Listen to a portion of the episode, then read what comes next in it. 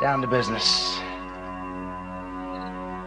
I got my wild cherry diet Pepsi, and uh, I got my blackjack gum here, and I got that feeling. Mm, yeah, that familiar feeling that something rank is going down out there. Oui, non, non, vous vous trompez pas, il s'agit bien d'une apostrophe. Hein. Voilà, je m'adresse à vous, chers spectateurs. Don't ever feed him after midnight. She's alive! Alive!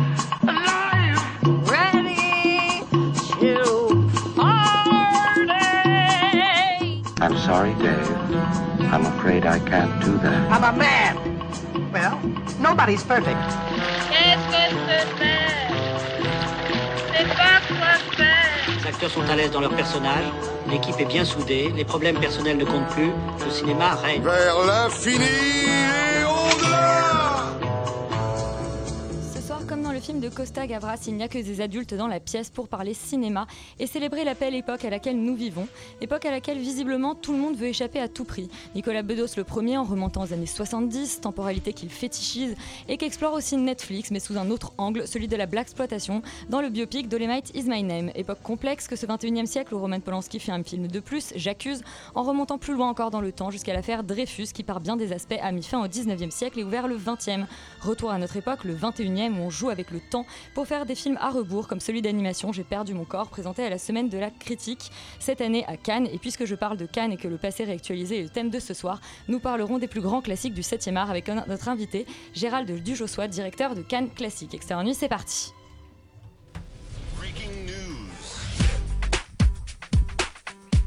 Mais on va commencer comme toutes les semaines avec le box-office de la semaine. Euh, Léa, quels sont les films qui ont cartonné cette semaine Bonsoir Elisabeth. Eh bien écoutez, tu parlais de remonter le temps. Euh, je t'informe que la première position du box-office cette semaine, c'est La Belle Époque de Nicolas Bedos qui fait une percée en première semaine à 566 000 entrées.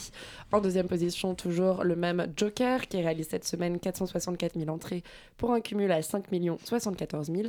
Et en troisième position, c'est le Toledano et Nakash hors norme qui réalise tout de même 383 000 entrées cette semaine pour un cumul à 1 529 000. Et Laurent, les- le 14h de Paris, les films qui sont sortis ce mercredi. Eh ben, euh, le 14h de Paris commence un peu en fanfare avec J'accuse qui fait un très gros score de 3110 entrées pour 32 copies, donc une moyenne de Cocorico. 97. Euh, oui, magnifique, merveilleux. Euh, et ensuite, il est suivi de très loin quand même par Le Mans 66 qui fait, mais qui fait quand même un beau score de 1044 entrées pour 20 copies, donc une moyenne de 52. Euh, et enfin, en troisième position, on a le nouveau Blumhouse euh, Countdown qui fait 377 entrées pour 10 copies, donc une moyenne de 36, ce qui est euh, correct pour un film qui a dû coûter moins de 5 millions de dollars. Et le perdant de la semaine alors Bah, le perdant de la semaine, c'est pas vraiment un perdant de la semaine, c'est un peu une arnaque parce que c'est la ressortie d'Evil Dead 2 qui euh, ressort euh, au Grand Action à Paris, qui fait euh, seulement 9 entrées pour une copie, donc le Grand Action.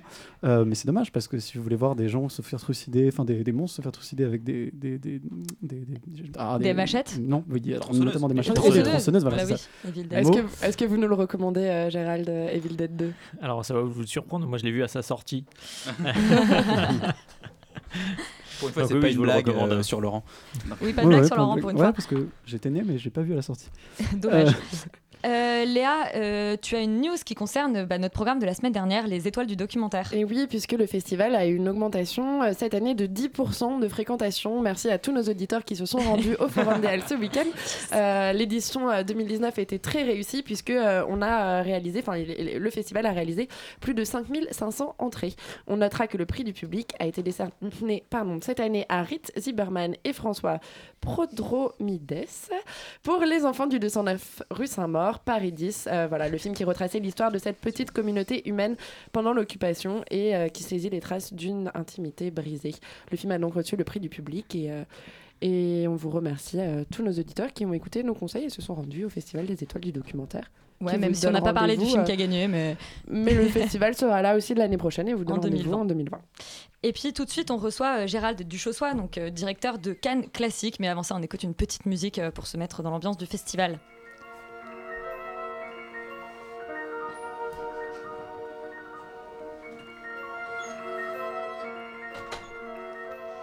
Et Léa, sur cette euh, douce musique, je vais te laisser introduire notre invité. Oui, bonsoir Gérald. Alors, quelques Bonsoir. mots sur vous. On sait que vous avez commencé à travailler depuis 2013 au marché international du film classique de l'Institut Lumière, puis vous êtes rentré en 2014 à la section Cannes Classics du Festival de Cannes. On a aussi appris que vous étiez un grand lecteur de Mad Movies depuis euh, les années 90. Vous êtes passionné de films d'action, d'horreur ainsi que des polars. Mais vous êtes ce soir pour nous parler en, en première partie, en tout cas, euh, des films classiques. Qu'est-ce que c'est qu'un un film classique? Alors c'est un film qui euh, s'inscrit dans, l'histoire du cinéma, euh, qui à la fois euh, a des qualités visuelles, historiques, qui vraiment a sa place, a toute sa place dans l'histoire du cinéma. Donc nous à Cannes Classics, effectivement, on a des films qui font partie de l'histoire du cinéma. Ça c'est vraiment tel que Citizen Kane. L'année dernière, on avait Le voleur de bicyclette de Vittorio De Sica. Donc ça, ce sont vraiment les grands films qui ont marqué l'histoire du cinéma. Et puis à côté de ça, on a des redécouvertes et on a des découvertes Donc si vous voulez, on peut diviser en trois euh, la section Cannes Classics. Et puis après, on a quelque chose qui, euh, qui sort un peu du cadre, euh, qui, qui sont les, grands événements tels que cette année Shining en 4K présenté par Alfonso Cuaron. Voilà, donc on a toutes sortes de, de, toutes sortes de, de- projections, dont les grands classiques qui font l'histoire du cinéma. Puisque oui, l'idée, c'est aussi de faire des points avec le présent en ayant des, euh, des réalisateurs euh, actuels qui viennent euh, présenter, les, présenter les films. Euh, et puis, vous avez, euh, enfin, les- plus les années passent, plus vous, vous créez l'événement à chaque fois avec les, avec les films, puisque cette année, on avait par exemple euh, tout un événement autour de la carioca. Euh, et puis, Non, mais il y avait Alain Delon, il y avait. euh, Il y avait Alain Delon, il y avait effectivement les nuls qui sont venus pour les 25 ans de la Cité de la Peur. Il y a Sylvester Stallone, qui est venu sûr. pour sa masterclass et qui a aussi présenté la version restaurée 4K de Rambo en première mondiale. De toute façon, il faut savoir que tous les films qu'on passe sont euh, des premières mondiales de restauration. Ça fait partie, de, fait partie des critères qui sont demandés. C'est exactement comme le Festival de Cannes, vous avez des premières mondiales. Nous, c'est la même chose, c'est-à-dire qu'à Cannes Classics, vous avez des, des films qui sont en première mondiale euh, de restauration qui sortent de- des laboratoires en fait, euh, qui viennent d'être tout, tout juste restaurés avant de passer au festival. Alors justement, comment est-ce qu'on sélectionne ces films? Puisque au Festival de Cannes, ce sont les producteurs qui soumettent les films. Est-ce que là, ce sont des producteurs restaurateurs de films qui vous les proposent? Ce sont les producteurs qui ont fait restaurer les films. Il arrive qu'on travaille avec les distributeurs, mais la plupart du temps, on travaille avec, euh, les, avec euh, les producteurs, avec les ayants droit. Euh, avec euh, les archives, avec les cinémathèques. Euh, donc on a toute une gamme en fait de, contacts et d'interlocuteurs différents. Parfois ça peut être le réalisateur qui détient les droits du film. Je repense par exemple à police fédérale Los Angeles de William Friedkin, dont il détenait les droits et qui nous avait proposé le film lorsqu'on l'avait convié à, tenir une, masterclass au, festival. Donc il y a tous les cas de figure qui sont envisagés. Euh, c'est Thierry Frémaux donc, qui est à l'origine de cette, euh, de, cette, euh, de cette sélection. Euh, lui qui était déjà donc, très impliqué auprès de l'Institut à Lyon, donc il s'occupe des, des classiques du cinéma. Il est directeur de l'Institut Lumière, toujours euh, à Lyon. Oui. Tout à fait. donc ça date de, cette, cette sélection date de 2004. Qu'est-ce Mhm. qui a changé en, en 15 ans dans votre approche de, de- de- du choix des films et, de, et aussi est-ce que les, les spectateurs et, le, et, le, et les professionnels sont de plus en plus... C'est exactement ça. Il y a une, démultiplication du nombre de restaurations et du nombre d'entités qui nous les proposent et euh, de la provenance des pays euh, qui peuvent proposer des films. C'est-à-dire qu'au début, euh, Thierry Frémaux décrochait son téléphone et appelait les, distributeurs pour, obtenir les films. Aujourd'hui, on est submergé par les demandes et donc on est obligé de, faire des choix drastiques et donc d'annoncer les mauvaises nouvelles de sélection. Donc plus ça va, plus le, le nombre de propositions augmente, que ça soit pour les films restaurés ou pour les documentaires qui traitent de cinéma, parce qu'on a aussi une petite partie. La semaine dernière, vous avez euh, parlé de la SCAM, et on a, euh, nous, euh, des documentaires qui sont euh, proposés. On en a de plus en plus de- de- de- de- d'un plus grand nombre de pays aussi, et, euh, et donc on a cinq documentaires qui sont projetés durant le festival. Et Donc si on décroche son téléphone et qu'on entend euh, bonjour et c'est Thierry Frémaux, c'est qu'on a de la chance. Bon, en général, c'est plutôt bon signe. C'est vrai pour tout, hein, pas seulement pour Cannes Classique, d'une manière générale. Euh, euh, Cannes Classique, c'est un, un événement qui est exclusivement euh, cannois, mais ou, ou alors vous, vous organisez également des, des événements euh, hors du festival justement pour faire vivre cette euh, bah, justement cette, cette sélection, cette euh, Et ces cette films restaurés. Ouais, ces films restaurés parce qu'ils sont ils sont projetés en, en- on va dire en, en grande pompe entre guillemets euh, dans la grande salle à Cannes, mais est-ce que est-ce que est-ce qu'ils existent dans d'autres circuits euh, plus tard ou dans la Oui. salle lumière. Il y a un côté honorifique effectivement euh, au fait d'avoir euh, le- les films projetés euh, à Cannes durant le festival. Euh, il y avait eu euh, au- en 2006, je pense, où ou 2008 euh, des films de Cannes Classics qui avaient été repris dans un cinéma qui était tenu par euh, Vincent Paul Boncourt, donc euh, le, directeur de Carlotta. Ensuite, il y a eu une reprise de Cannes Classics au Fauvette, ça devait être en 2016. Et depuis l'année dernière, une grosse partie des films de Cannes Classics sont repris au Grand Action. Et là, on va continuer, a priori, l'année prochaine. Enfin, c'est encore en discussion, il faut, revoir ça avec, avec Thierry, bien évidemment. Mais a priori, on, on referait la même chose. Il y a déjà eu aussi des hommages à Cannes Classics. Nous étions partis en Hongrie, par exemple, où il y avait des films de Cannes Classics qui étaient projetés pour, euh, pour un hommage à la section, ce qui est assez drôle. Mais en tout cas, effectivement, il y a une, euh, on sent qu'il y a des, euh, des, de- des velléités de, diffuser les films qui sont sélectionnés à Cannes Classics après le, festival pour qu'ils continuent à vivre.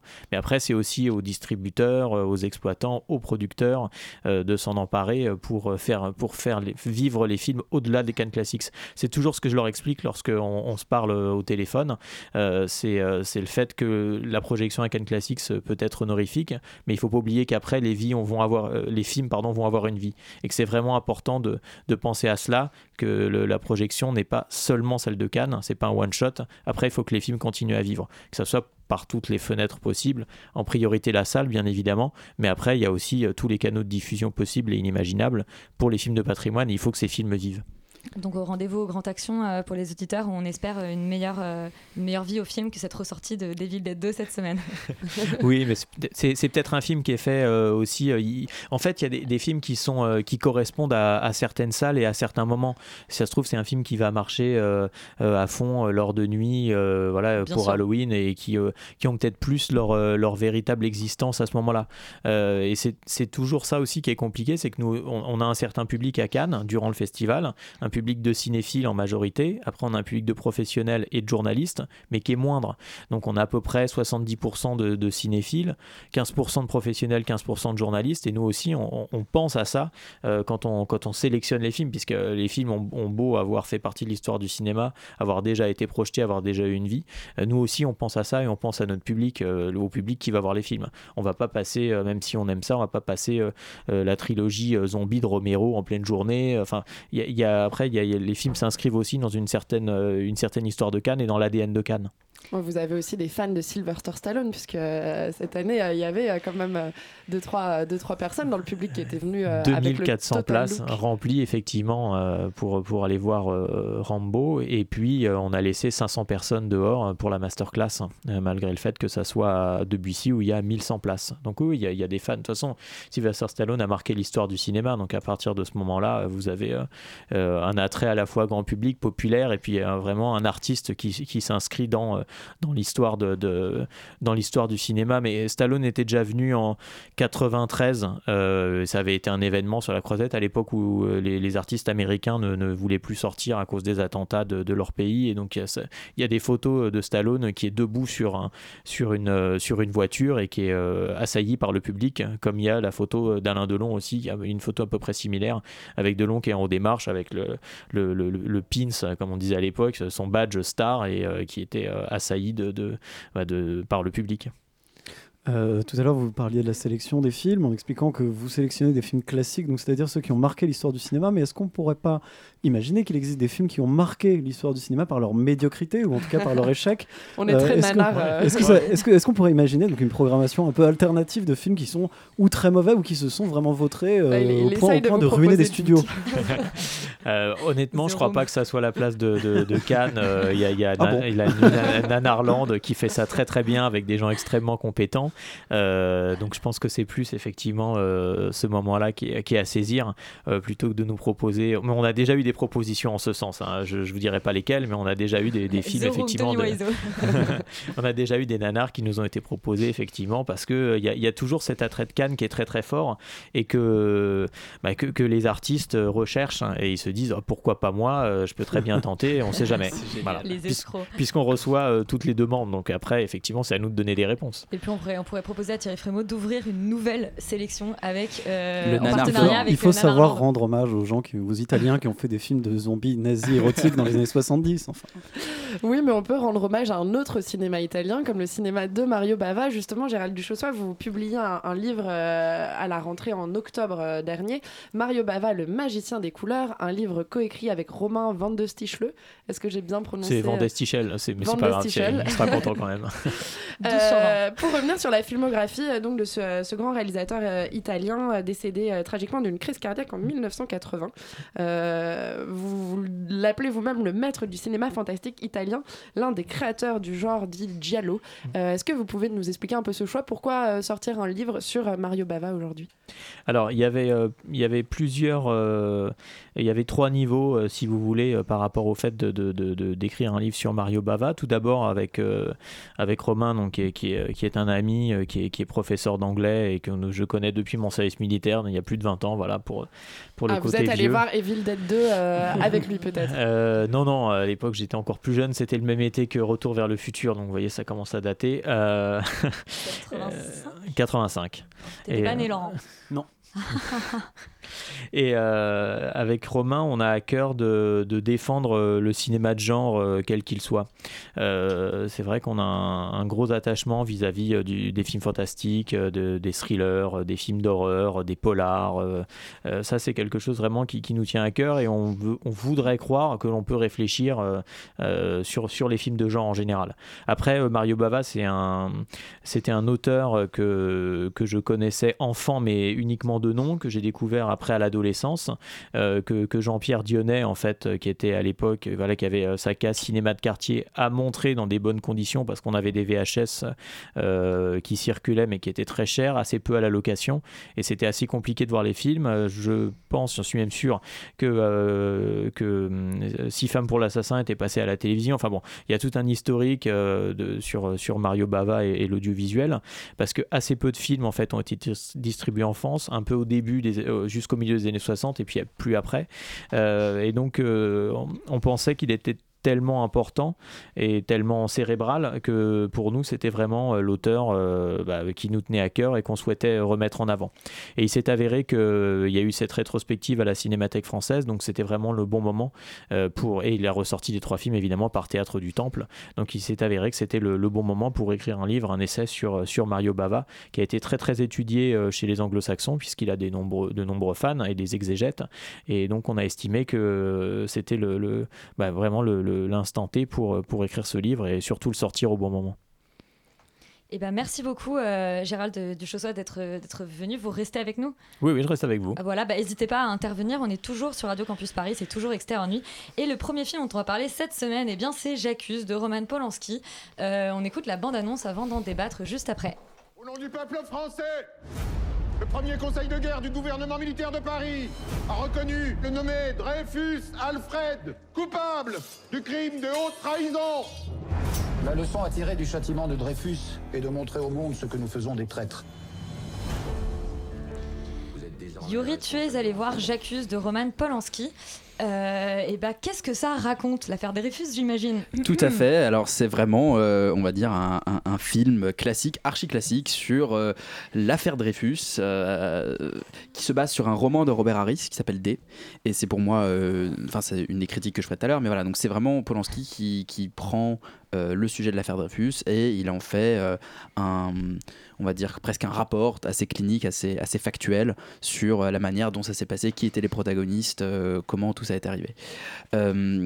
Le film, dans sa facture et dans, dans, dans- dans le fond, est extrêmement, je trouve, enfin, Hitchcockien, c'est-à-dire que c'est vraiment la figure classique du faux coupable, euh, du mec qui va, euh, qui va être accusé à tort, avec un, un type en face qui va essayer de rétablir son innocence, et même euh, dans les plans et dans la manière dont c'est fait, c'est vraiment d'un classicisme assez assumé, Euh, mais du coup, ça sent également un peu le renfermer, c'est pas un film que je considérais comme très contemporain ou moderne, il y a vraiment des trucs stylistiquement un peu interdits, comme des flashbacks sépia. avec des fondus et des, et des espèces de moments en sépia de Mmh. Louis Garrel sur Le l'île du flou- diable. les- les flous avant les flashbacks Les sont flous avant les magnifiques. flashbacks Waouh. sont vraiment, sont Tu vraiment assez scandaleux. Les meilleurs téléfilms de TF1. Non, non, mais il y a, il y a- voilà, il y a un côté comme ça de, de film euh, très patrimonial, très posé. On est sur un grand sujet, vraiment avec un, avec un, avec, avec des grandes lettres euh, au début de chaque mot. Euh, voilà, le film, d'un point de vue formel, est de ce point de vue pas hyper intéressant. Euh, sur le fond, il est intéressant dans le sens où il nous raconte vraiment l'affaire Dreyfus telle que on s'imagine qu'elle s'est passée, donc selon, euh, selon les auteurs. Euh, là où le film euh, déçoit un peu, c'est que euh, historiquement, il n'est pas tout à fait véridique, pas tout à fait juste, notamment dans le traitement de ses personnages. Si on regarde un peu, donc je me suis un peu intéressé à, à, à ce qui s'écrit, à ce qui se dit sur l'affaire Dreyfus d'un point de vue historique, notamment le, le- le rôle de Marie-Georges Picard, qui est vraiment joué par Georges Dujardin et qui est le grand artisan de la réhabilitation de Dreyfus. Et ben, il n'est pas si blanc que ça. C'est pas un type qui est moralement euh, si juste, si, si fort, si droit dans ses bottes, et euh, tant, euh, tel, que, tel que le décrit le film. De la même manière, euh, Dreyfus n'est pas du tout ce petit personnage insupportable, ce petit roquet qui vient voir son prof, qui lui dit pourquoi vous m'avez mis une mauvaise note, euh, euh, tel qu'il est décrit dans le film. Donc on est quand même sur une... Et, le film, et là où ça pose problème, c'est que le film dit dans, son carton d'ouverture, un truc qui devrait également être interdit au cinéma, ce film euh, se base sur des faits réels et tout est réel, tout est vrai, prenez-vous ça, tout est vrai, voilà. Et donc il y a une espèce de, profession de foi un peu au début qui du coup devient un peu gênante quand, quand le film prend des libertés avec, euh, avec l'histoire. Et euh, évidemment, bah, le film euh, a une résonance un peu étrange avec euh, l'actualité et la biographie euh, de Roman Polanski, dans le sens où bah, en fait le film montre que euh, la justice ne passe pas, la justice est bloquée et qu'il faut donc passer par voie de presse pour faire rétablir Tiens la donc. justice, ce qui est dans le contexte actuel à la fois assez pertinent et, ju- et, et en même temps très étrange avec la position de Roman Polanski. Donc voilà, après, c'est pas un cinéaste qui me passionne à l'origine, donc euh, voilà, là c'est un film très classique, très solide, académique euh, sur point de de vue, qui se laisse regarder, qui est assez prenant euh, d'un point de vue thématique.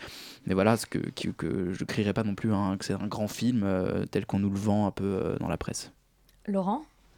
Bah, je vais être un peu d'accord avec Yuri. Moi, globalement, j'ai vu un vieux monsieur faire un film de vieux monsieur. Donc, c'est un peu. Voilà.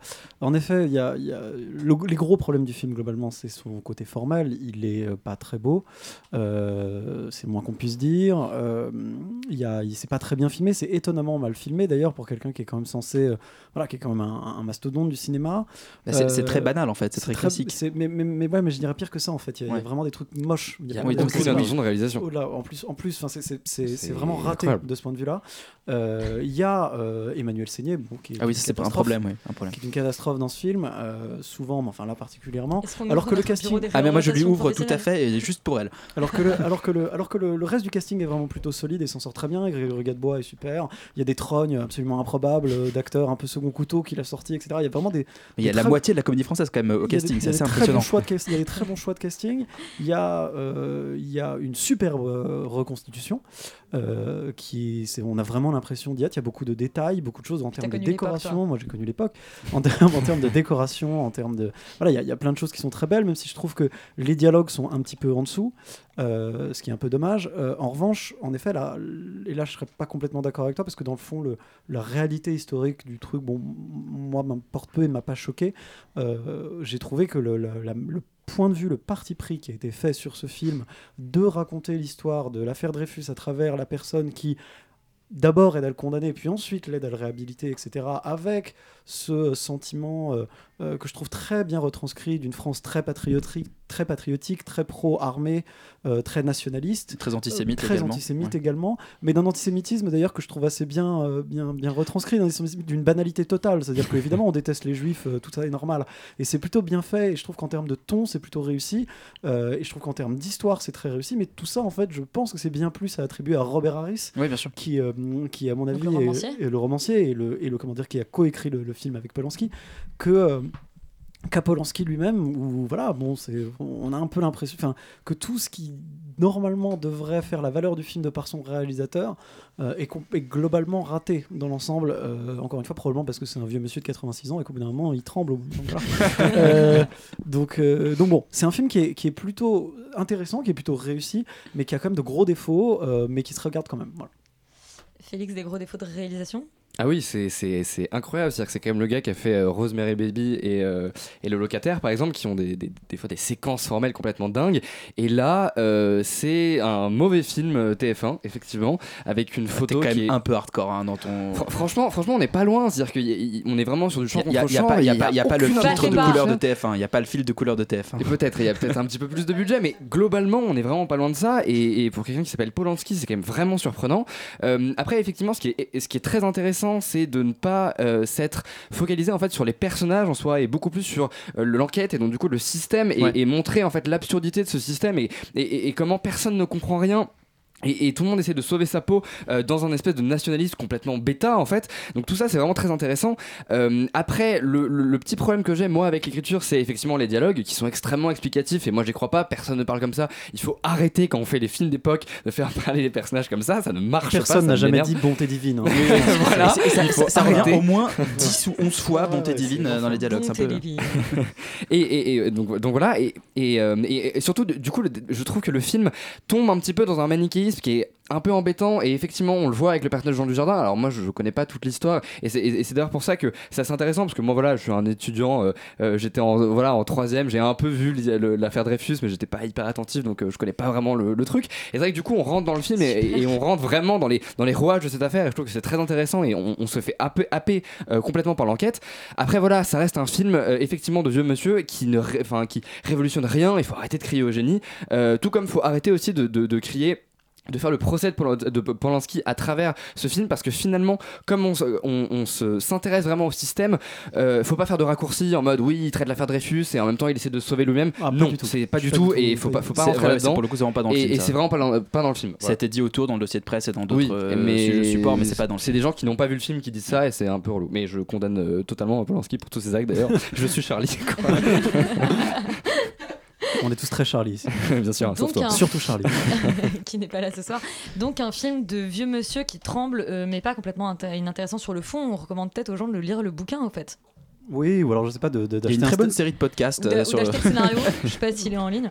Euh, le deuxième film dont on va parler ce soir, c'est Adults in the Room de Costa Gavras. Après l'affaire Dreyfus, euh, eh ben, on va parler d'Europe et d'autres conflits majeurs. On écoute la bande-annonce.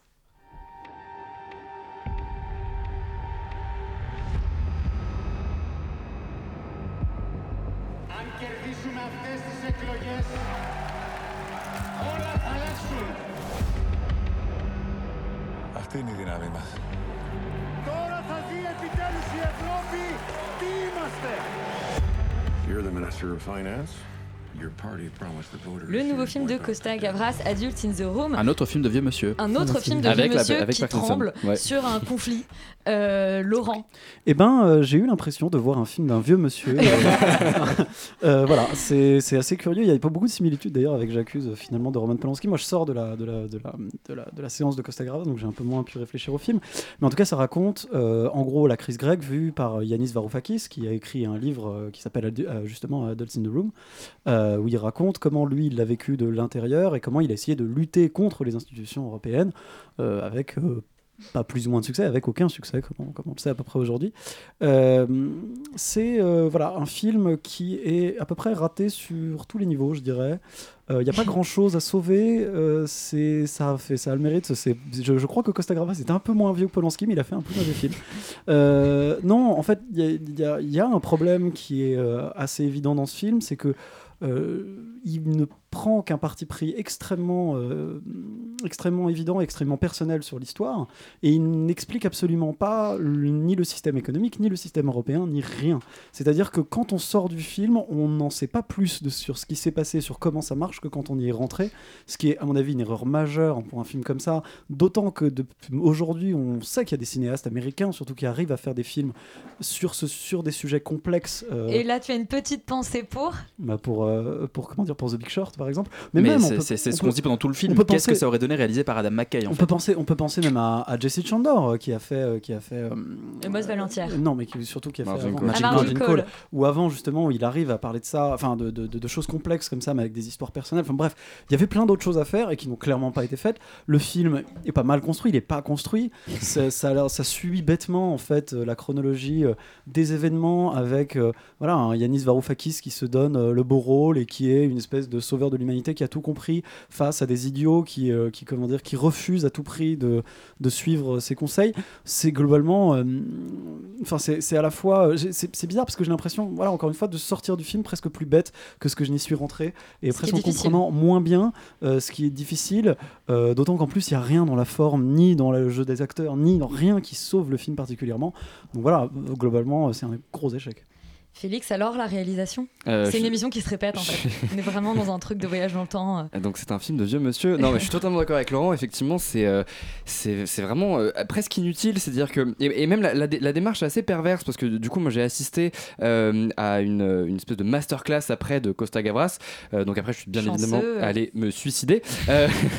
Non mais en fait effectivement quand on commence à lui poser un peu des questions sur comment il a fait le film et ses intentions, globalement, il va te- t'expliquer que euh, au début, il a, il a voulu le construire de manière un peu académique avec des plans extrêmement. Et, finalement, il se dit non, mais en fait, je vais prendre le Steadicam. Donc tu sens qu'en fait, il s'est dit, je vais filmer un peu des trucs, des trucs et qu'il n'y a aucun parti en fait, et qu'il est vraiment dans une espèce de une situation où il sait pas vraiment ce qu'il fait et il a juste envie de, en fait, et c'est il, il est là et est- le problème en fait est là, c'est qu'il a juste envie de glorifier Faroufakis tout simplement parce que euh, oui, bon, Il ça aurait va. dû filmer des tricks, ça oui, plus c'est rigolo. hein. Euh, c'est vrai, mais. euh. Ouais, c'est un peu euh, embarrassant. Euh, donc du coup, je, je continue hein, de ce que je dis parce que c'est un peu plus sérieux. En, en fait, le, vrai problème de- du, du film, c'est que Varoufakis à l'époque a été complètement détruit par la presse et par, en règle générale, le peuple grec. Et en fait, Costa Gavras, au début, donc du coup, le jugeait énormément. Et ensuite, il a essayé de nous expliquer qu'en gros, il a fait ce film pour rendre à César en fait ce qui, lui- ce qui les armes euh, et, et, et- et glorifier en fait Varoufakis euh, parce que justement il a été complètement détruit et qu'en fait c'est c'est un, mec qui est, qui est bien et qu'il a fait il a fait justement des, des bonnes choses et qu'il a essayé de, de sauver la Grèce et en fait il a fait complètement l'inverse de ce qu'ont fait les, les journalistes à l'époque mais donc du coup dans la même démarche d'une démarche complètement euh, voilà manichéisme et, et, Ah, géographique, quoi. voilà exactement d'héroïsation complètement stupide de ce gars-là et en fait le vrai problème c'est que du coup tout, tout nous semble artificiel rien ne nous semble vrai en plus, on essaie de nous montrer que effectivement les Européens sont, enfin les, le- les membres du Conseil sont complètement euh, stupides et qu'en fait, euh, euh, on n'essaie pas de montrer comment ça, comment ça fonctionne, mais juste justement comment ça ne fonctionne pas et la stérilité. Donc ça, à la, à la limite, c'est intéressant, mais c'est intéressant 5 minutes. Et en fait, le film passe vraiment une heure et demie à faire des allers-retours entre justement tous ces di- différents interlocuteurs qui ne se parlent pas vraiment qui du coup n'aboutissent à aucune conclusion. Euh, mais, voilà, encore une fois, on sort du film euh, en n'ayant rien appris, en ayant vu juste un espèce de mec euh, qui essaye de, un peu de se la péter en mode ouais, je suis trop fort, et un autre gars qui essaie de le filmer justement de manière un peu héroïque, alors que c'est pas du tout la réalité. Donc du coup, c'est presque un film de propagande en fait pour Faroufakis qui n'apporte aucune solution, qui n'apporte aucune réflexion, et c'est effectivement un peu abrutissant.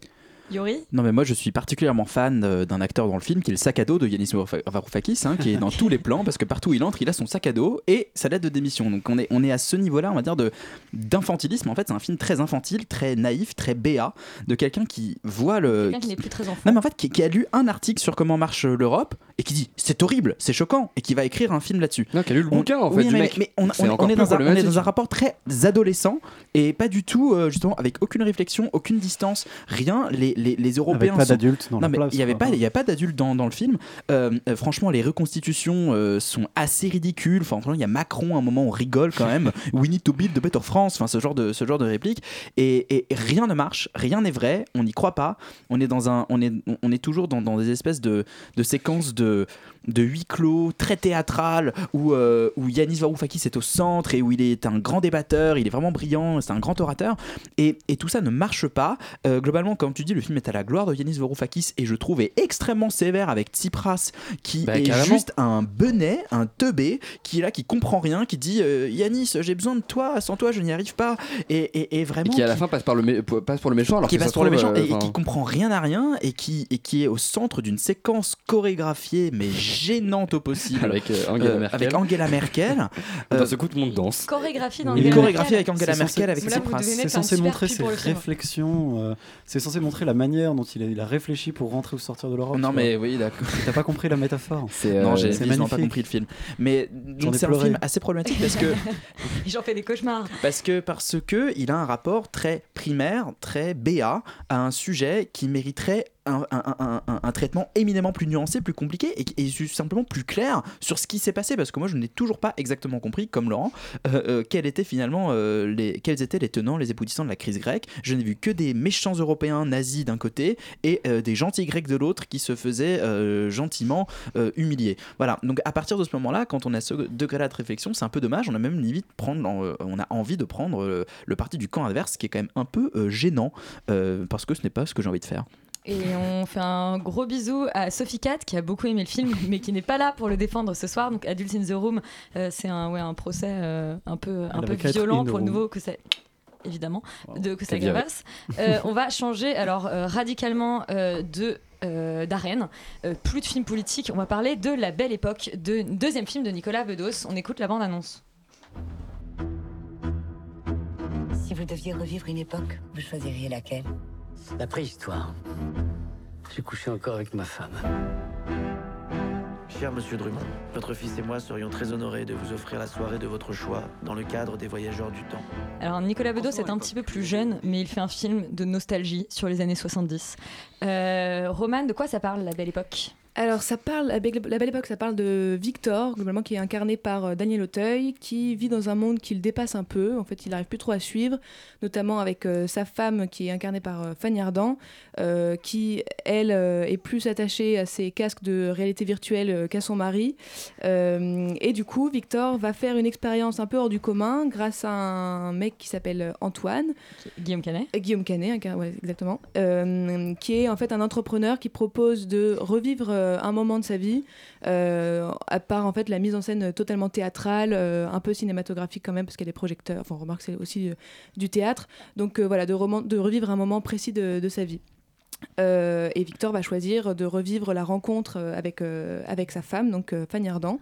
Euh, globalement, c'est un film qui est, qui est- qui est, du coup est joué par enfin par une Par Doria- actrice oui, qui est à- Dora Tillier oui. et qui, il faut le préciser, est la et l'amant, enfin l'amant, l'ex de, euh, de, euh, du personnage de Guillaume Canet, donc du. euh, Oui, tout à fait. Il y a une, en fait, il y a une double euh, romance dans le film euh, qui est justement utilisée euh, comme ça. C'est un film qui, qui est très audacieux, qui, je trouve, tient sa promesse un peu de feel good movie quand même. On ressort avec un sourire de ce, de ce film.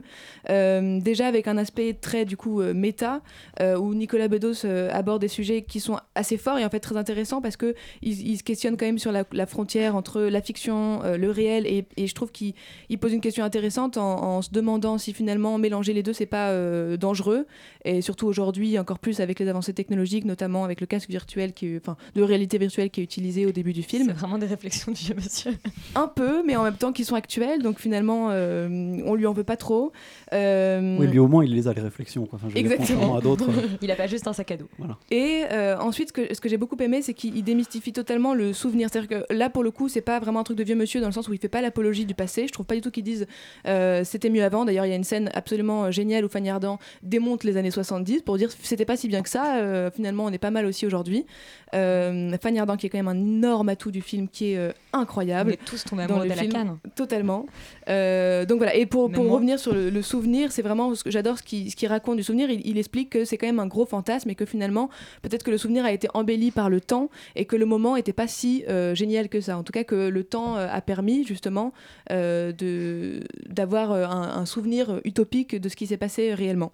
Et euh, juste pour, pour finir, je trouve que le, charme aussi du film, c'est sa mise en scène qui est totalement euh, spectaculaire, où Nicolas Bedos arrive quand même à, mêler un petit peu cinéma populaire et une mise en scène beaucoup plus hollywoodienne, avec des inspirations un peu de tous les côtés, mais qui sont pas des, gros surlignages non plus. Euh, donc voilà, et puis avec une mise en scène qui est quand même assez pensée, qui trouve un, équilibre, un, équilibre assez puissant finalement entre poésie et spectaculaire dont je parlais. Yori, tu l'as vu à Cannes. Tout à un fait. matin, tu étais particulièrement réveillé, si je me souviens bien. Et le film m'a encore plus euh, éveillé finalement, puisque j'en garde un excellent souvenir. C'est un film euh, qui pour moi est un- une vraie, une belle réussite. C'est un film très doux, très mélancolique euh, et en permanence très malin. C'est-à-dire qu'il part Mm. d'un point de départ qui est extrêmement compliqué à expliquer comme ça en, quelques phrases. Mais Roman s'en est très bien sorti, Et, admirablement. et- et- et le film s'en sort euh, merveilleusement bien, c'est-à-dire qu'on on, on nous, on nous explique cette espèce de dispositif extrêmement compliqué, un peu comme dans The Game de Fincher, mais version, euh, bah, version française comédie, et, mais en, en quelques plans et avec un montage extrêmement dynamique, extrêmement, extrêmement virevoltant, très joyeux, très, toujours très, voilà, très très dynamique, enfin c'est le mot, et, et qui, qui nous permet de rentrer dans cette histoire-là euh, avec beaucoup de brio, je trouve, et d'inventivité. Euh, le film est un est un très très beau film justement sur, euh, sur l'amour euh, des vieux, sur cette espèce de... de... Non, mais il y a, il y a un côté... il y a un côté... il y y a un extrêmement euh, généreux, touchant, doux et en même temps très vrai, très acre, très cruel euh, entre, les, entre, entre les deux personnages qui sont joués par Daniel Auteuil et Fanny Ardant. Euh, c'est pas du tout euh, idéalisé, justement. On est, dans- on est dans quelque chose d'extrêmement cru et, et méchant, comme Nicolas Bedos sait l'être dans son écriture parfois. Et vraiment, alors que j'étais pas du tout pas- fan de Monsieur et Madame Adelman, c'est un film qui, qui, Son premier qui- film, ouais, qui m'avait vraiment déplu, que j'avais pas du tout aimé. Celui-là arrive à vraiment à mêler beaucoup de beaucoup d'éléments et il y a, y a un côté très romanesque aussi qui est extrêmement réjouissant et totalement assumé. Et voilà, et on est, on est sur un, film qui s'assume comme étant un film populaire et qui néanmoins tente des choses, des, qui, qui, qui nous présente un truc qui est un peu moins. euh, un peu moins un peu moins bête que, que, que, que ça n'y paraît et avec euh, une espèce de, de, de vrai goût du cinéma de goût du dialogue du dialogue à l'ancienne des années 70 de quelque chose comme ça d'un peu nostalgique aussi tiens. mais, mais avec, avec, avec beaucoup plus de goût et de style et de raffinement que, que, ce qu'on peut, peut imaginer. Alors, une fois passées les 20 premières minutes et les nombreuses euh, références à la fellation, euh, on est quand même sur, sur un registre un peu, plus déli- un peu plus délicat et un peu plus intéressant. Néanmoins, vraiment, c'est un film qui m'a qui m'a vraiment plu et que je conseille. Laurent? Bah, en fait, je vais être globalement d'accord avec vous. C'est un film qui m'a un peu emmerdé parce que je m'attendais à ce que ce soit pas top et que ce soit une énième comédie française un peu pétée. Et en fait, c'est pas vraiment le cas. Euh, c'est une comédie française, certes, mais réussie, euh, maligne. C'est du vrai cinéma populaire comme on aimerait en voir en fait euh, tout le temps, euh, plutôt que des énièmes comédies de- avec un humour globalement raciste qu'on peut voir là, au cinéma. Au contraire, ça prend un peu le contre-pied de tout ça, à faire une histoire qui est assez complexe, comme tu l'as dit, assez intelligente, avec voilà, des défauts un peu poseurs peut-être de, de Oui, Nicolas sûr, Bedos, avec encore des trucs encore une fois très français, des, des, des, comment, des espèces de dialogues ou de monologues comme ça, un peu mélodramatiques. Des rapports à papa aussi Voilà, qui sont un peu, ça- un peu compliqués. Oui, il y a beaucoup d'additions. je, pense- je pense qu'on aurait été Nicolas Bedos, on aurait eu peut-être les mêmes rapports, pas un peu compliqués. Euh, mais, mais en tout cas, euh, le, le- le film, oui, il s'en sort vraiment bien parce que, comme tu l'as dit, il est touchant, il est drôle, euh, il est malin, il est remarquablement bien porté. Euh, il y a euh, évidemment une espèce de jeu en plus d'un peu, euh, un peu d'autofiction dans l'histoire parce que euh, Nicolas Bedos et Dora Tillier ont, Ont eu une ont relation une ensemble, relation ouais. ensemble pendant longtemps. euh, bon, voilà. Donc il y y, a toujours un peu cet élément-là, comme ça, de, comme tu l'as dit, de jeu, enfin comme tu l'as dit, Roman, entre le jeu, entre la réalité et la fiction. Doublement méta finalement. Voilà, euh, euh, il y, a des- il y a des vrais. il y a- voilà, et Guillaume Canet qui est vraiment un réalisateur peut-être aussi tyrannique que dans le film. Peut-être, ou alors peut-être que justement il se joue lui-même. Enfin, il y, a- il y a- il y a une vraie belle réussite dans la manière dont c'est fait. C'est un film qui est très sympa, qui est une très belle comédie. Est-ce que c'est vraiment un grand film Est-ce que c'est vraiment brillant? Pas forcément, mais euh, j'ai trouvé que c'est le genre de comédie française qu'on aimerait voir parce que c'est à la fois typiquement français, c'est à la fois drôle, réussi et pas débile. Euh, comme quoi, on est capable d'en faire et on est capable d'en produire, donc tant mieux.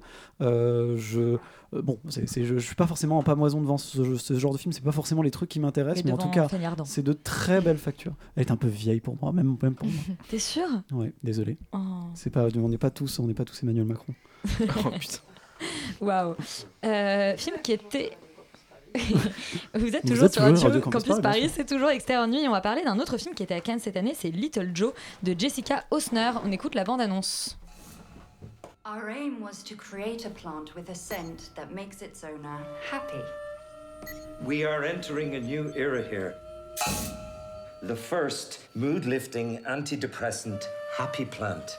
We've received orders from all over the world. I just wanted to say that I feel really proud to be working with you. Alors Félix, toi aussi tu l'as vu à Cannes. Est-ce que tu en gardes un grand souvenir suffisamment pour nous le pitcher? Euh, oui, bah, en fait c'était ma première montée des marches, donc forcément c'était génial et euh, Oh. c'était trop bien. Et en fait, euh, finalement, j'ai un peu oublié le film. Je me souviens juste de la montée des marches, exactement. Non, du coup, ça raconte l'histoire de Alice, qui est une mère célibataire, euh, qui est en fait, euh, qui travaille dans une dans une entreprise euh, de euh, plantes, en gros, de, un espèce de laboratoire euh, pharmaceutique qui en fait cultive des plantes. Et il se trouve qu'elle développe une plante qui permet de rendre les gens heureux quand elle quand on la respire. Euh, et elle a aussi en fait un fils avec qui ça se passe pas très bien parce que euh, voilà, femme célibataire, euh, le mari est absent, etc. Et du coup le, le fils a un peu des des, Des daddy issues. des daddy issues, exactement.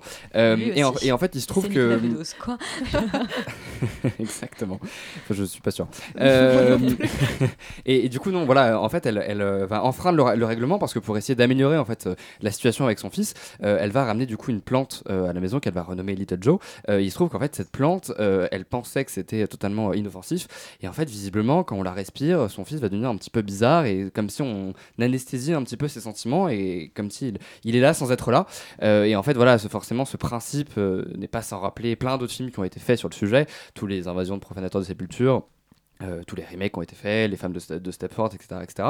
Euh, et en fait, voilà, j'étais sorti du film assez, euh, assez enthousiaste. J'avais vraiment aimé justement. Parce cette- que monter des marches. Parce que monter des marches, évidemment. Non, mais voilà, et en plus, j'étais à, à deux rangs de Jessica Hausner, donc forcément, Ah, bah c'est oui. vraiment super stylé.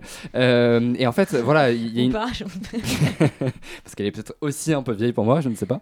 Et donc, du coup, non, voilà, effectivement, il y, a une- il y a une ambiance en fait dans le film qui est assez prenante, quelque chose de très hypnotique, de très sensoriel, avec une espèce de mise en scène euh, quasi euh, kubrickienne, en fait, euh, quelque part, dans les plans dans la manière de, de- de poser en fait euh, les- l'esthétique du, du film.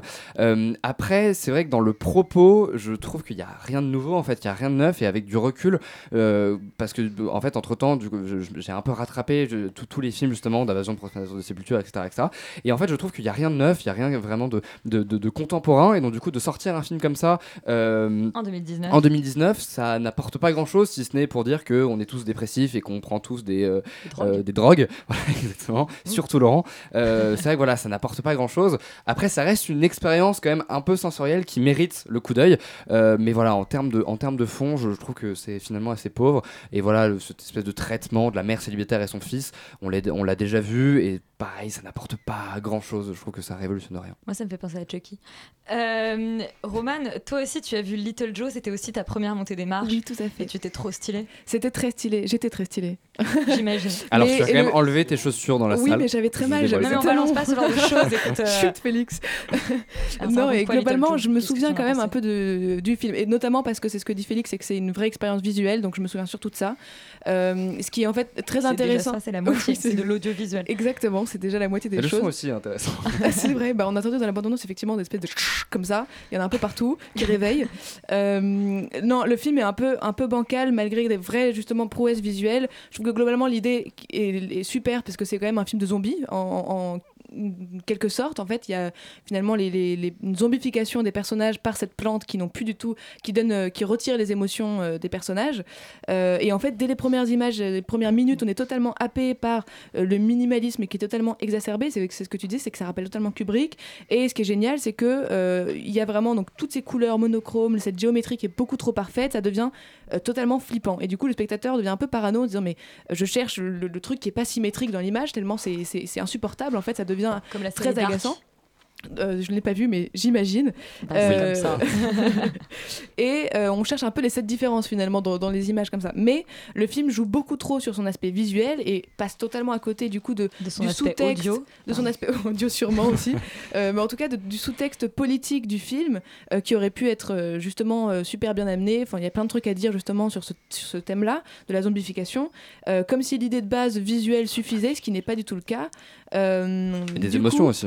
Et des émotions. Et en fait, c'est ça, c'est que euh, du coup, la, la euh, le grand problème du film, c'est qu'on n'a aucune empathie pour les personnages, notamment, on n'a pas d'identification, on s'en fout un peu complètement. Et du coup, en même temps que les personnages du film euh, perdent toutes leurs émotions, le spectateur aussi, et le film perd tout son sens. Donc c'est un peu, on, commence avec vraiment une grosse excitation parce que c'est super bien, on est totalement happé, on voit un truc différent, original, et on finit par vraiment se lasser, notamment par la répétition des scènes et, du film en lui-même, qui devient presque agaçant un peu à la fin. Non, tu voulais pas rajouter un mot Comme Doctor Sleep. Bam, comme ça j'en parle sans en parler. Parce que je suis frustré de pas en parler, ok Et bah garde ta frustration pour toi. Euh, Little Joe, un film donc à voir euh, pieds nus dans la grande salle de Cannes euh, pour profiter du visuel. Euh, on va parler d'un encore un film canois, je sais pas, c'est c'est vraiment thématique. Euh, c'est J'ai perdu mon corps donc de Jérémy euh, Clapin, euh, film qui était à la semaine de la critique film d'animation. Qui a On est- remporté le Grand Prix. Qui a tout à fait remporté le Grand Prix. Merci de le Qui a préciser. rem- remporté un prix à Annecy. À aussi. Annecy, le Grand Et Prix tout aussi. à fait. D'ailleurs, on n'a pas précisé que Little Joe aussi, c'était le prix d'interprétation féminine qui n'est pas mérité. C'est D'accord. pour Adèle Haenel et c'est tout, point. Salut. On écoute la bande-annonce de rageuse. Jérémy Clapin.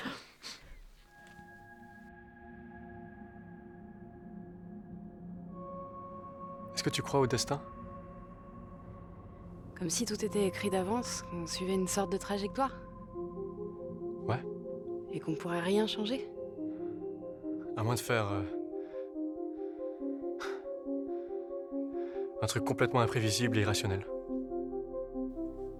Un truc comme quoi Léa, tu as vu J'ai perdu mon corps de Jérémy euh, Clapin, un film dont on entend euh, le plus grand bien Oui, bah, un, un film qui a, qui a eu euh, de multiples récompenses, dont on entend beaucoup de bien. Euh, un film qui est aussi une adaptation, puisque c'est l'adaptation du, du roman Happy Hand de Guillaume Laurent, euh, un roman sorti en 2006. Euh, Jérémy Clapin travaille en fait depuis la sortie du roman, donc depuis plus de dix ans sur cette adaptation. C'est vraiment un artiste qui, a, qui, a- qui s'est donné corps et âme, sans mauvais jeu de mots, dans, dans la réalisation de ce, ce projet. C'est un film en 2D absolument, absolument magnifique. Inventif, drôle, euh, visuellement, vraiment rien à dire. Après, moi, j'aurais plutôt des, des critiques ou en tout cas peut-être des petites déceptions euh, du point de vue scénaristique. Donc, le film parle euh, d'un jeune homme d'origine maghrébine, Naoufel, qui va. alors, en fait, là, on, on suit la main de Naoufel qui se réveille dans un hôpital et qui va s'échapper de cet hôpital et qui va essayer de retrouver son propriétaire. Et en parallèle, on suit euh, l'histoire de Naoufel qui vit donc à Paris, qui est livreur de pizza. Non, il ne l'est pas encore en fait quand on suit euh, quand on le suit dans le film, alors que dans le roman normalement on suit la- les aventures de la main euh, en parallèle des aventures euh, de, de, de, Na- de Naf Naf devenu Manchot. Là dans le dans, dans le parti pris de, de Jérémy Clapin, on, on suit en fait l'histoire de Naoufel jusqu'à la perte de sa main et finalement bon voilà je veux pas spoiler mais les, les retrouvailles corps et main n'arrivent que qu'à la toute fin du film.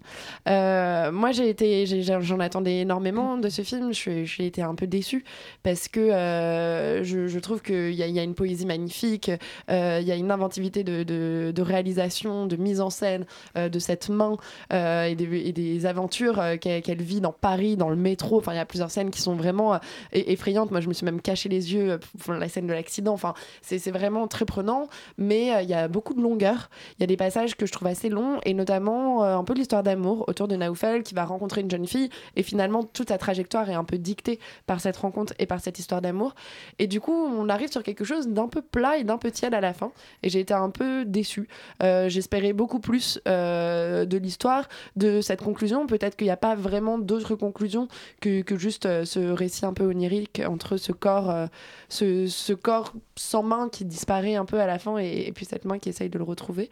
De ce pari à petite échelle, à l'échelle d'une petite main qui, qui rampe. Mais, mais voilà, je, je- je salue euh, complètement la, la performance euh, artistique euh, d'animation et, puis euh, et puis de réalisation. Mais en revanche, je reste un peu sur ma fin en termes d'adaptation, en tout cas du roman, qui lui apparemment est, est vraiment, vraiment magnifique. Félix, toi, j'ai perdu mon corps, ça t'a conquis? Complètement, Ouais, j'ai trouvé ça. En fait, je- déjà, j'en attendais rien du tout, et, euh, et en fait, j'ai trouvé ça vraiment sublime de A à Z. Euh, je trouve que, je- enfin, je pense que c'est le film français, en tout cas un des films français les plus inventifs en termes de mise en scène cette année, ce qui est quand même. Et du coup, je trouve ça assez, euh, assez triste que ce soit à, à l'animation de montrer un peu au cinéma comment on fait du Bah cinéma. non, c'est justement c'est que- génial, c'est de nous rappeler que. non mais bien que- sûr, mais, mais du coup, c'est, en fait, ça montre que tout est possible et que juste euh, en, en fiction pure, il faut que, il faut, voilà, il faut mettre quelque chose. Euh, non, j'ai trouvé ça vraiment, euh, vraiment incroyable. Je, trouve que euh, il y, y a une subtilité euh, et un minimaliste en fait qui euh, du coup va, juste exprimer des sentiments extrêmement purs et extrêmement extrêmement simples sur euh, sur euh, qu'est-ce que c'est le destin et comment on peut le matérialiser euh, et, sur voilà l'histoire d'un garçon qui en fait euh, voulait être pianiste voulait être astronaute et d'un seul coup il a perdu ses parents il est arrivé en France euh, il n'a pas été bien traité et du coup il se retrouve livreur de, de pizza et il s'em- il s'embête dans son taf et il a juste envie de faire autre chose Euh, et puis, euh, il a toujours cette espèce de rêve de, de, pianiste, visiblement, et d'un coup, il perd sa main, et du coup, il peut juste plus être pianiste du tout. Et il y a une vraie réflexion comme ça sur, euh, sur euh, le, destin, le devenir, et comment, co- comment on peut justement juste essayer de trouver un sens à tout ça, et essayer de, de, de, quand même de, vivre, et d'être heureux, et de s'exprimer. Et, et, voilà, je trouve que c'est que c'est vraiment subtil. Il y, a- il y a un côté. euh, moi, j'ai pas du tout trouvé ça long. Au contraire, je trouve que justement, il y a, il y a, hum, en fait, on suit, on suit la main et du coup, en parallèle, on suit. euh, du- euh, euh, Naoufel. J'ai complètement oublié son prénom. Nafnaf. Exactement, je, je l'appelais Nafnaf, c'est mieux. Et en fait, toutes les parties avec la main, il y a un côté très rythmé où c'est une espèce d'aventure dans Paris qui est, qui est un Paris qui devient en fait magnifique et même, et même les endroits même comme le métro, etc., métro, de- ouais, tout devient vraiment euh, beau et onirique et, et c'est vraiment super. Et à côté de ça, on a quelque chose de beaucoup plus long de voilà euh, Naf Naf qui s'embête un petit peu dans sa vie. Donc du coup, on rentre vraiment dans, dans quelque chose de, de très quotidien. Il essaie de, de draguer un petit peu. euh, euh, une fille qu'il a rencontrée par hasard parce qu'il il- il livrait une pizza et en fait ça marche pas trop et il y a une espèce d'anti-histoire d'amour parce que finalement ça, ça- sans, sans spoiler ça, ça ne se concrétise vraiment jamais euh, euh, à 100% Spoil? Bah oui, mais Oui, non, parce, parce que, que tu sais que ça va pas forcément bien C'est ça, exactement. Et, et du coup, je, je trouve qu'il y a, mine de rien, on essaie de désamorcer un petit peu tous, tous ces. Tous les pions qu'on aurait pu enfin que, que le réalisateur place et qu'on aurait pu un petit peu nous spectateurs euh, euh, comprendre en avance Euh, en tout cas voilà je, je trouve que ça, ça dure pas longtemps c'est- c'est c'est 1h20 de, de Oui, poésie pas- quand je disais il y a des longueurs, je me suis pas ennuyée, mais, mais c'est vrai qu'il y a des moments où j'aurais eu envie qu'on me raconte peut-être qu'on m'emmène encore un peu plus loin. En tout cas, que, que les passages sur Naoufal soient à la hauteur des passages. Qu'on te prenne par la main. Bah voilà, exactement. Non, mais que ces passages-là soient, soient équilibrés parce que euh, je trouvais justement que, que la différence entre euh, ce rythme qu'il arrive à imposer quand on suit la main et, et cette, cette, ce- cet autre rythme finalement un peu long et empâté de quand on suit Naoufal, c'est un peu ça qui m'a manqué. Mais moi, je trouve que les deux, en fait, se complètent extrêmement bien. Déjà, cette structure marche totalement euh, parce que c'est des flashbacks et en même temps pas vraiment. Et du coup, là, pour le coup, on n'est pas euh, chez Polanski et, en fait, on sait comment faire un beau flashback et on peut faire des beaux flashbacks. Euh, et en plus, je trouve que même en termes de, fond et de ce que, ça raconte en fait sur le personnage de Naoufel, Naf Naf, ça, ça, cette histoire justement avec la main. Euh, sans appuyer justement et sans rendre hyper explicatif les thématiques que ça soulève, euh, les, les- rend juste visuels et du coup il y a- on, on peut s'approprier nous spectateurs en fait ce que ça raconte et je trouve que justement cette subtilité est nécessaire et, et pour le coup même en surtout en termes d'animation, euh, moi j'ai trouvé ça vraiment ma- magnifique. Ouais, c'est une prouesse euh, technique, il faut absolument aller le voir, euh, au moins pour ça en tout cas. Bon, eh bien, il faut absolument aller voir J'ai perdu mon corps de Jérémy Clapin, le dernier film dont on parle euh, cette semaine dans Extérieur Nuit sur Radio Campus Paris, ouais, bam bam. Euh, c'est Dolemite is my name euh, sur Quoi? Netflix de Craig, de Craig Brewer. On écoute la bande annonce. It's showtime, y'all. You love him and I love him. Put your hands together. Dolomite is my name. Hey, you know, Auntie, I was thinking about putting out a comedy record. Comedy? You've been a singer, a shake dancer? It's real hard to break in. Et puis il se trouve que Dolemite is my name a été vu par notre invité euh, Gérald Duchossoir.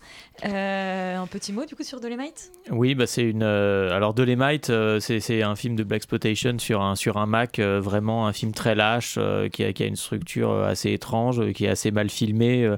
ça fait partie de- d'un tout, un, tout un revival de la Black Exploitation et c'est un film euh, qu'on voyait revenir, dont l'affiche était bien plus réussie que le film et on se demandait pourquoi celui-là euh, plus qu'un autre. Euh, effectivement, quand on voit le film, on, comprend euh, pourquoi celui-là euh, a, gardé une importance euh, capitale du fait de ce personnage hors du commun. En fait, c'est un biopic, ce film, sur Rudy Ray Moore, qui est un humoriste euh, un peu raté à la base et qui va, euh, qui va faire son succès sur euh, des poèmes, en fait, qu'il va piocher, pomper chez des, chez des anciens bagnards, chez des anciens taulards euh, noirs. Et du coup, il va, il, va, il, va, il va raconter ses poèmes. C'est des poèmes qui sont extrêmement grossiers, avec beaucoup de vulgarité, mais également extrêmement inventifs. Et il va créer ce personnage de Dolomite, qui est une espèce de grand Mac, dont, le, dont le slogan c'est Dolomite is my name and fucking up motherfuckers is my game. Et ce qui est quand même la meilleure punchline.